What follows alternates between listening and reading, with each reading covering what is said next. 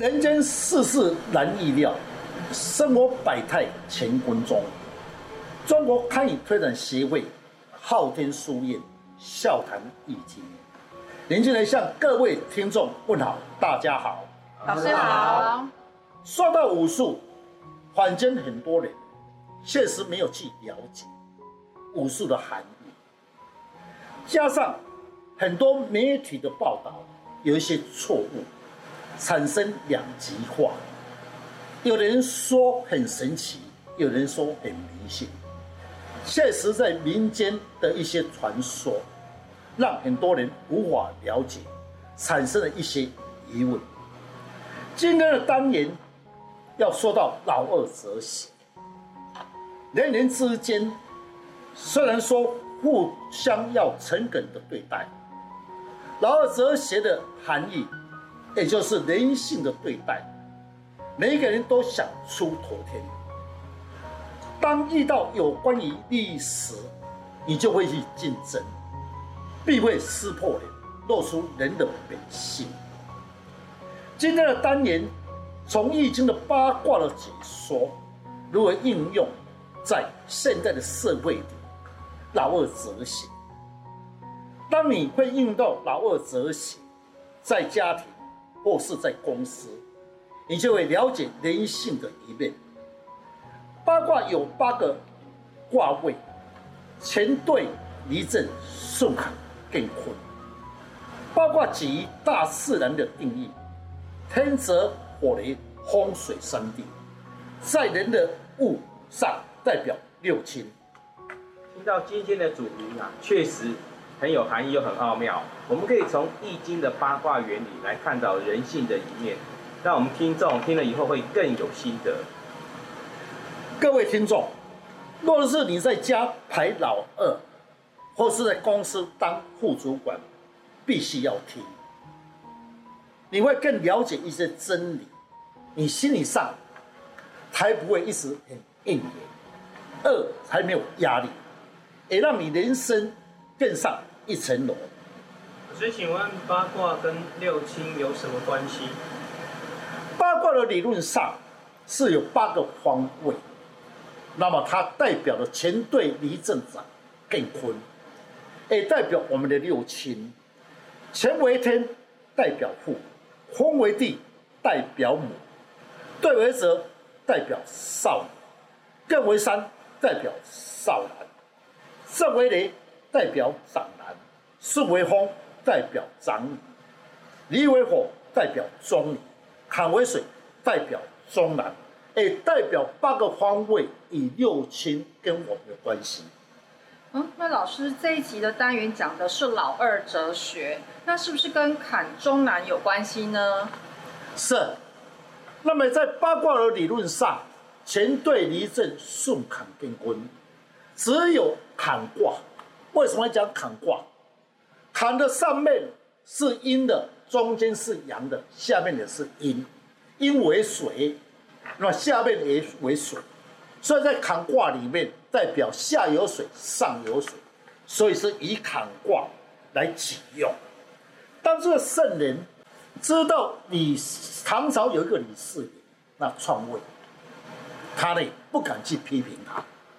是如果是批评他的时候被他捉到，是不是要杀头？他就是利用坎卦。坎卦用易经的坎卦几象，坎卦代表中南。于是来讲一个坎卦的故事，主要是要警惕世人。坎中芒在易经的解说上，上有水，下有水，也就是说往上他不满意，往下他不愿欺负。若是在不生气，是不是往上水被淹死，往下他就不服气，进退不得。对，所以他就急用一类砍卦。那么当这个圣人呢，比个案例，说一个故事，最主要的道理，也就是说要警惕人类。以前我们都知道，因为本身的儿女，照古时代的案例。生在长男称为长孙，家中的一些享受一定是长孙为先。特别爷爷也不公平，最转身特别的优先。阿公跳孙嘛，公跳听这个大孙嘛，是不是？好，我也会是这样的优先。那么什么有份的时候，就是他家中老我当然不服气。嗯嗯，我只有差你一岁两岁而已呀，是不是？为什么什么事情都叫我做？嗯，好的事情呢，那么老大呢，全部躲过去。嗯，是不是？啊，老二是不是最为不服气嘛？对，是，对。那么老二就想一想，好，老大。你呢本身好的事被你享受，是不是？嗯，是。那么我好，我就去找老三、老四。老三、老四，你帮我忙，把老大干掉。老三、老四说：“我才不背，我把老大干掉，你还是老大，我还是老二嘛。”嗯，对，是不是？所以老三、老二绝对不做。好，那么这个就是说，我们呢要如何去应用？其实。他不管去批评当初李世民，就是采用易经的八卦的坎卦，让世人警惕，要如何的悟出这真理。老师，照你这样说，我想一想，真的是有这么回事。我常常跟私下跟朋友、同事聊天呢、啊，他们就常说，呃，家乡啊，真的是对大孙子特别的好，特别有特别的待遇，分田产啊，都是给多，都是大多都是给大孙子再多给一份。可是现在的法规民法规定啊，男女平等啊，每个小孩分的财产都是一样的。是，那么现在的民法跟以前是不一样。对。那么这一段的时候，大家要去了解为什么长孙会多一份？当然是以现在民法是不公平嘛。嗯。对。但是不是？以前古时代的时候，长孙长男不能离开家乡。嗯。要多一份财产给他。因为他要接位，神位啦，一大堆的事情要接中下代，所以长男不能离开。了解了解。好，所以在我们社会上也有很多这个案例。嗯。比如说我们现在兄弟，老大要接位，把祖先的神位，老大要搬回去。嗯，没错。嗯。老二、老三没关系。嗯。是吧？对。啊，老大当然讲，那你叫这个神位要我办，当然是我财产要多一份。老二、老三说废话，你早就多一份了，当然你 你本身就要去拜了，对不对？对。好，所以以前的人呢，也就是说，为什么老大会多一份？嗯。啊，以现在的民法来讲，当然是公平的。对。是。不是男的才有份啊？嗯。女的也有份啊？对啊。是不是大家都平均吗？对。没有什么叫多一份嘛？对对对。嗯。那老师，你刚刚有提到八卦跟六亲的关系啊？那我们现在在呃社会的现代环境里面啊，那包括在公司啊层级上面，我们怎么去运用老二，有什么样的关系呢？是，那么如果是应用八卦的理论上，我刚才讲说干为父，那么干父的是，以现代的理论上，把它当做董事长，正卦代表长男，代表总经理，坎卦呢？中郎代表护护理还是经理科长，艮卦代表上行，代表职位。那么大家一起了解。那如果你问了说，那我的公司都是女性，那么没有男性，那么要以水为当，是不是？以女性为大。啊，以女性为大，那八卦里面很有意思，坤的。八卦本身有四个男的，四个女的，是，所以四男四女。嗯，好。那么你的设是由类，如果我公司都是女性，那我就是把坤卦代表老母为董事长。嗯。那么顺为长女代表总经理。嗯。中女呢代表干部。是。少女代表部署。嗯。哦，就是可以这样的应用方法。嗯。好像是哎，可是中上阶级的人啊都很努力啊，可是好康的还是被这些主管都拿去享受了啊。是，那么在一家公司来讲的时候，应该是属于中干、中干部阶级，是不是？特别的是副主管，代表老二，最不服气。我刚才有讲嘛，对，是老二的做了老半天，老大的主管的时候有他在享受，嗯，但老二是不服气呀，嗯，加班我在加班。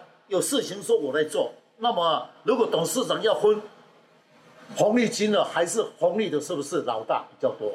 但老二是不服气嘛，这个就是我们所讲的。那么在公司里面，不是感觉到这位老二，也就是副主管，是不是给人家同事之间喜欢拍马屁吗？嗯，是不是？那么拍马屁的人大部分都在哪里？职员不会拍马屁，就是在中间的。为什么要拍马屁？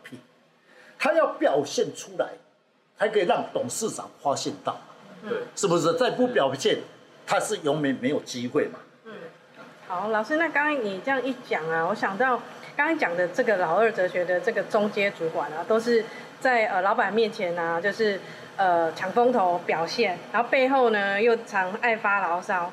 那另外一种老二哲学的主管可能比较少，他是阿信哲学。肯付出，愿意努力，但是就是比较安静。那老师可以讲一下这两种的差异吗？是，如果是以现代的哲学，我要当老二哲学当副官，我不要当阿信。阿信确实是一个很尽职的人，嗯，但现在的理论上，如果要到尽职，要被发现，你的机会已经失去了。很多，因为你是搞不好年纪也大了。那么，如果你刚才讲的，依我的想法，这两位好不好？一位是副主管，一位是阿信。对，我想阿信的声音会比较温柔一点。哦，嗯。那么你说这位是副主管，他会抢风头，我想是声音比较有力。一个人本身声音有力。才有冲劲，想去表现。嗯，声音弱的人呢，他本身是默默的接受，那么不表现，是不是？对，当然是很禁止。如果董事长发现这种格局，你就要知道，这个人虽然他不希望表现，他是蛮禁止的。多少人哪有办法去了解？是不是？一般来讲是看当面。对。是不是谁表现，谁就有机会嘛？对，所以我说刚才讲，如果我宁愿当副主管，我要表现，我不要跟阿信。是。那老师，你刚好提到了我们在呃呃呃公司里面啊，有一些同仁啊，要呃负呃多表现，有些是阿信的行为，果然会在大公司里面的人事方面就会产生了很多的明枪暗斗的一些纠纷啊。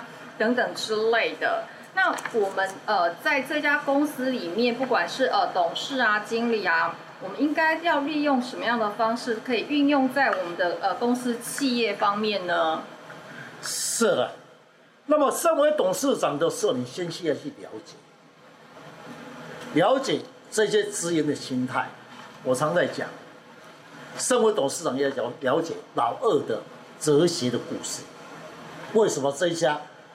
这位职员喜欢表现，抢红头。嗯，是，因为他得不得不表现，不表现他就没有机会往上升嘛。嗯，对。所以一个大公司里面的人事主管，听到有风声，说某某的副科长爱出风头，跟科长在作对，是不是？嗯，人事主任是不是要去调查？对，对，不能听一遍嘛。对，对，你要去了解为什么这位副科长要去表现，科长不表现，科长说：“我干嘛表现？我已经高高在上，我也不能往上升了，哦，是不是？是是。那副科长是不是我不表现没有机会嘛？对，所以人事主任他本身要去了解，哦，原来人性就是老二哲学，他不表现他就没有机会嘛。嗯，老二哲学真的很有学问耶，可以应用在生活的点点滴滴。在社会上更可以好好的应用。先生请问人像的面貌跟老二哲学是怎么样应用的？是，那么人的色是刚才讲的，人是很现实。表面上的事大家做同事，那么互相的事大家都是蛮好的。当有一天有利益的关系，对不起，你要生存，我要生存。是不是？是啊，特别你们可以从一些公司来看，有没有常常听到说有一些副主管特别的挑剔。比如说，我们到一家公家机关去好了，嗯，是不是？是。人家说副官难扯啊，主管好讲啊。为什么？那里面就是王八蛋。那我副官真的每次是跟他接洽的时候这么难缠，很挑剔，是不是？为什么？就是刚才老二怎么想？因为他要去表现嘛。嗯。对。那我是主管，我当然不用表现嘛。嗯。对。这是用在普通的方面。那么刚才。这位来宾在问：如果是用在我们的面相，要如何的去应用？确实也可以用，因为在人相学里面，我们又把它分为三段：一个是上庭、中庭、下庭，但没有绝对是对。如果我们看到一个人本身，他的额头，我们就知道是公司的高级主管。把它当做高级主管。如果看到中庭，代表中干阶级，中间的阶级。下巴呢，那我们可以当代表他本身是属于的，是部署的阶级。可是，若是以公司啊，我们是不是可以从董事长他的面貌来观察他们公司里面干部之间的关系，或者是他们公司里面有什么秘密的目的所在？是，不是秘密啊？是，不要讲秘密了，不好听了，公开好了。OK，好，那么我们在讲嘛，刚才我讲嘛，以董事长的面相分为三个阶段嘛，上庭可以看出上阶级，中庭可以看出中阶级的干部，下庭也可以看出职业是怎样看出来的。我刚才你问的这句话里面，一个人的面相可以。观察一些端倪。我记得有一次，一个律师叫陈律师，邀请我去聚餐。陈律师呢，所邀请的客人，大部分都比较企业家的负责人。陈律师呢，那么介绍我，我是一位面相专家，不管风水地理面相，有什么事情都会请教他。其中呢，有一位张总经理问。我说，可以从他面貌看出他的职业吗？现在状况如何？他这一句话已经告诉我了，是不是人事的问题？对，这个问题。这是经验。嗯。我眼睛一瞄，哎嘿，看出来了。为什么看出来？因为张先生的状况是要问公司的人事。第一点，我看他什么？以额头为主。额头为主。代表是公司事业的问题。如果是这里的额头样子气势好，他会问这句话吗？不会，不会啊。对对，已经是他面临了很多事情嘛。是。所以额头这种气势，自然就会有一点暗。那老师问一下，就是呃，所以我们是可以从董事长的面相就可以看出现在人事状况。是。那么我刚才讲嘛，这位张先生呢？问我这句，我说对不起，张先生，我会直接的告诉你，你的额头气色不润泽，中间的颧骨又有点红，各位你把它想，颧骨代表管权力，额头代表未来，代表公司的状况，这里的气色不佳，颧骨又红，把两个加起来就是人事的管理。我是从气色来论他，所以代表他呢，一定是人事上的问题。张先生说：“对，老师你真是厉害，是为了这一次要安排所有的职员干部重新要调整，结果惹来一大堆是非，因为这一些的同事跟他呢已经十几年了，那么呢，变成产生明争暗斗。”实在让他很烦恼。老师，你看有如何办法化帮我化解？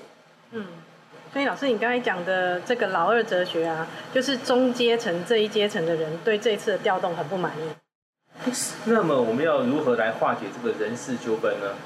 是，在这张先生呢，张总经理当然是希望我帮他化解。其实不是那么简单。我要想一下，所以等一下我再告诉你。其实我想不出来，真的。我就是在这里喝杯茶，那茶一喝，灵机一动，哦，哈，我就想到说，好，既然你们这一次是人事的调动，不如我采用易经的理论上，以静解动，以动解静都可以用。那我就告诉张先生说，可以，你用我的方法试看看。现在人事调动了没有？他说还没，就是在烦恼这个事情。我说很简单，要盗动的人，不要正式以代理。他说，老师为什么要用代理的？我说人很简单嘛，大家在争嘛，在争什么？是不是争权力位置？那你把他安排，他现在是暂时代理。对，是。本来要争的人。得到代理了，心理上是不是安心下来了？嗯，是不是？嗯，那争不到的人也在想，代理呀、啊，有一天呐、啊，我也要把你干下来，是不是？对，是。两面都可以做人吧？都有机会，都有机会吧？嗯，对。那商人想说，嘿，老师你真的厉害呢，你怎么会想到这一招？哦，老师真的是高招啊，用了这个易经的原理，以静取动。也就是我们常常在讲的阴阳的对待，对吗？是，是。那我又告诉他说，重点哦，张先生你要听懂哦。你现在已经有人事纠纷了，民生暗动，你一定要把它约法三章，告诉所有的暂时的主管，如果在听到里面这一组里面有示威。我连带的处，你看，这位代理的人想说，好不容易呀、啊，我才得到大代理呀、啊，他为什么呀？跟下面人是不是要互相的互动？对，哎、欸，不要怪我惹事哦，我好不容易才做到代理哦，对，是不是？做更积极，哎，做得更积极，哎，更会更积极。对，这是应用易经所讲的阴以阳己动，我以阳己阳己阴以阴己动，就是利用。阴阳的讲法，嗯，是。但老师，你刚刚有提到说，我们可以运用老二的哲学啊，不管我们的日常生活啊、工作啊、人事对待啊、处事等等之类的，那也可以运用在我们的家庭啊。呃，我觉得这是一个还蛮好呃的一个呃呃说明跟一个解说，让我对于易经跟武术之间的一个结合啊，更加的有一些呃心得在这边。是，所以虽然短短的几分钟讲一个老二哲学，其实老二哲学可以应用到我们的生活点点滴滴，大则用在国家，小则用在公司，再用到我们的家庭。嗯，特别现在的企业家，确实越大的公司，大家都知道，明争暗斗最为多。对，所以我常在讲。身为人事主管呐，你要来多听，你才会知道原来公司里面的纠纷是什么原因。是。今天呢，也谢谢各位来听武术的一些含义。